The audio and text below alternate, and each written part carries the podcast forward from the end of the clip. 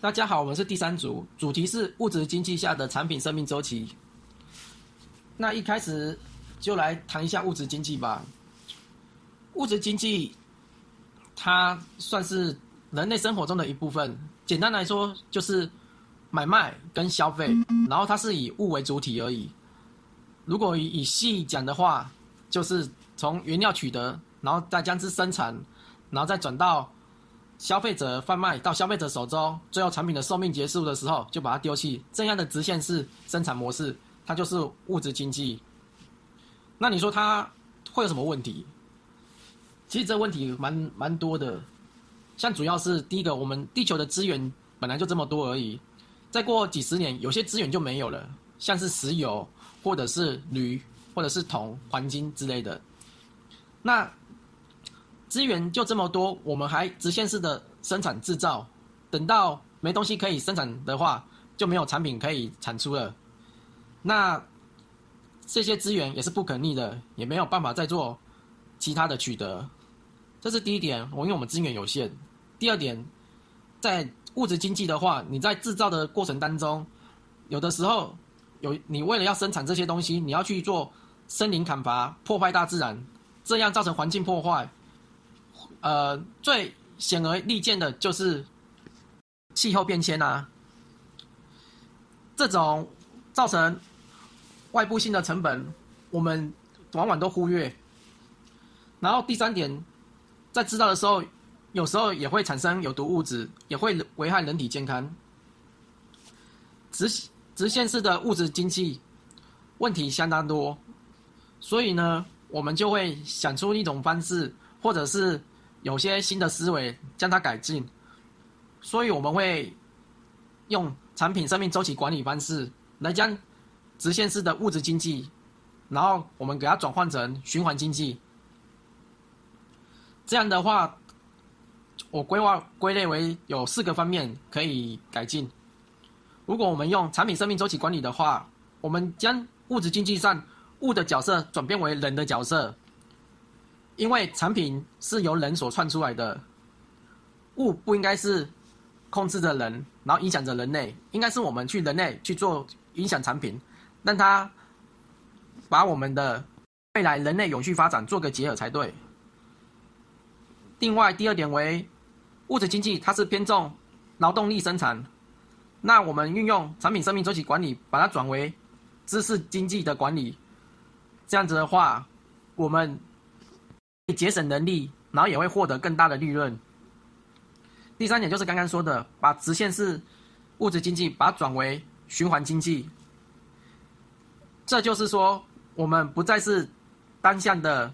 生产、消费，然后抛弃，而是说我们在做丢掉东西的时候，最后一个阶段抛弃的时候，我们又有机会把它转为成原料，然后做成圆圈式的循环。第四个。我是觉得这也蛮重要的。物质经济它偏向单一思维模式、单一设计，纯粹的就是直线式接单生产。那如果我们将产品生命周期管理的协同设计纳入的话，我们将会取得更大的弹性。顾客面也可以跟研发面做个沟通，也会更符合顾客所需。另外有一点。由于消费产品消费形态的转变，有些企业为了获得更高的更高的利润，将产品设计为计划过时及认知过时，让让有些可以用的产品就面临到被丢弃的境界。所以，如果我们能用产品生命周期管理，将刚刚说的那些产品能做一系列的规划再利用，或者是。在其他的用途供应设计，这样就能让产品延延续它的生命，也符合永续发展的宗旨。好的，以上就是我这边所提供的物质经济的这个议题的开场白。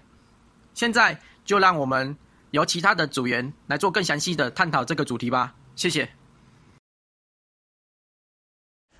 产品生命周期通常分成四个时期，分别是导入期、成长期、成熟期以及衰退期。在物质经济的状况下呢，导入期在原料的取得上，其实具有相当的争议性哦。如同我们在东西的故事中，安妮所分享的，物质的开采可能是破坏第三国家的环境或是生态所换来的，或是使用非法劳工、剥削童工或是人权来获得便宜的人力成本，甚至是使用有毒的物质原料来达到产品的宣传效果。那在成长期的时候，企业通常会相当强调它的样式与功能，并打造出独一无二的品牌。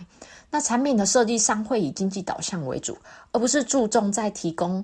健康照护，或是教育，或是安全，甚至是永续发展和社会正义的议题上。接续来到产品的成熟期时呢，为了节省成本啊，企业大量的生产更多的消费型产品。而这样的目标背后，往往是压低员工的薪资，或者使用不当的原料取得来节省成本，甚至为了企业的盈利目标呢，往往在旧的产品到达成熟期的阶段就开始研发生产制造新的产品，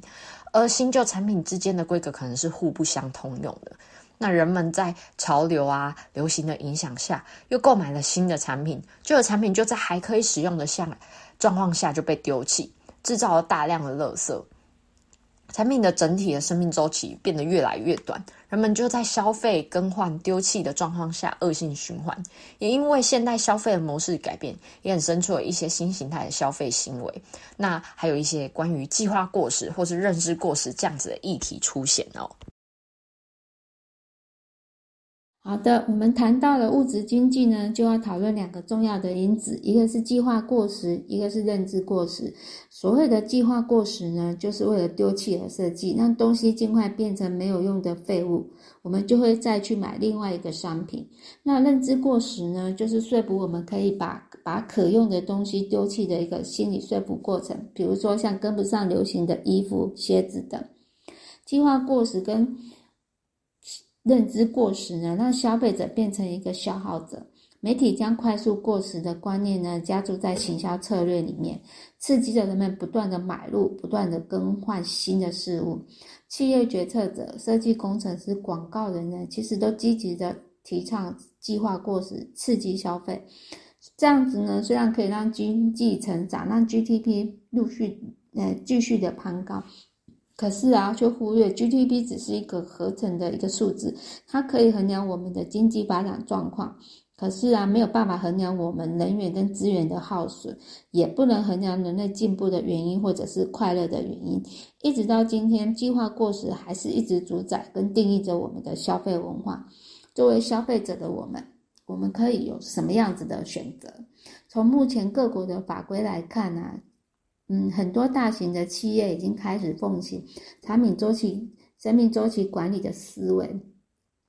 这个思维是生产者他在生产品开发设计的时候呢，他已经开始被要求要负起产品的再回收、利用以及废弃的处理责任，降低产品从资源的开发一直到废弃的整个生命周期对环境的影响。所以呢，产品生命周期的思维在永续性的发展上是非常重要的。比如说，降低产品的碳足迹，减少资源的使用、污染的排放，以及改善产品生命周期各阶段的环境绩效，促进企业内部的经济与外部环境的连接，让生产者跟消费者呢，对于产品从摇篮到坟墓呢，都必须要负起相当的责任。最后来谈到我们对物质经济的心得。在物质经济下，由于消费行为改变，在《东西的故事》这本书中提到，其实人们都是不快乐的，因为太过于追求物质主义，反而在生活上，甚至在生理上都会出现问题。像是幸福感失落、行为偏差、性格失常、反社会等等。因此，物质的价值观影响人们非常多，所以将物质经济用产品生命周期管理转变为循环经济，是我们的结论及想法。那在循环经济的新商业模式中，不是只做废弃物的回收再利用，而是透过重新定义这个废弃物，重新设计产品与制成，让资源能重新回到产业链中中不断循环，减少能源和资源的消耗，还有废弃物的产生。由于物质经济下消费行为改变，我们之前看到的东西的故事这本书中提到，人们其实都是不快乐的。太过追求物质主义，反而在生活上，甚至在生理上、心理上都会出现问题，像是幸福感失落、行为偏差、性格失常、反社会文化。因此。物质的价值观影响人类非常多，所以将物质经济用产品生命周期管理转变为循环经济，是我们的结论及想法。循环经济的新商业模式不只是做废弃物回收而已，而是要透过重新定义，将产品在设计及制成阶段，让资源能够回到供应链、产业链内不断循环。减少对资源的消耗，还有最后的废弃物质产生。其实我们日常生活就可以看得到。举例来说，像现在在提倡减塑消费，塑胶袋可以用树叶来取代，树叶啊可以在二十八天内就可以自然分解，而树叶也可以自己再生，符合自然生态的系统。比起塑胶带来的危害。然后造成海洋污染，海龟吃到塑胶而死亡，更具取代之性质。另外呀，像洗澡水也不用再去透过废水处理设备，然后这样子会浪费电。然后呢，废水处理完再排入河水，其实只要将洗澡水流入家里的后花园就可以了。洗完澡，你有的等于，也就是等于灌溉了发补养分。这样子的话，也就达到节省的功用，还有循环经济的功用，也就是产品生命周期最重要的概念，物尽其用。而我们最近有听到的一些例子，像在零经济不景气，许多企业也达成合作，返校早期的 A team 吉安克跟美利达两家竞争，共同组成的关系。变成 A Team 协同设计合作，资源共用，达成上中下游供应链之网络。这也是产品生命周期最重要的一部分之协同合作。以上是我们这一组所提到的物质经济下的产品生命周期管理，也感谢出您的聆听，也谢谢大家。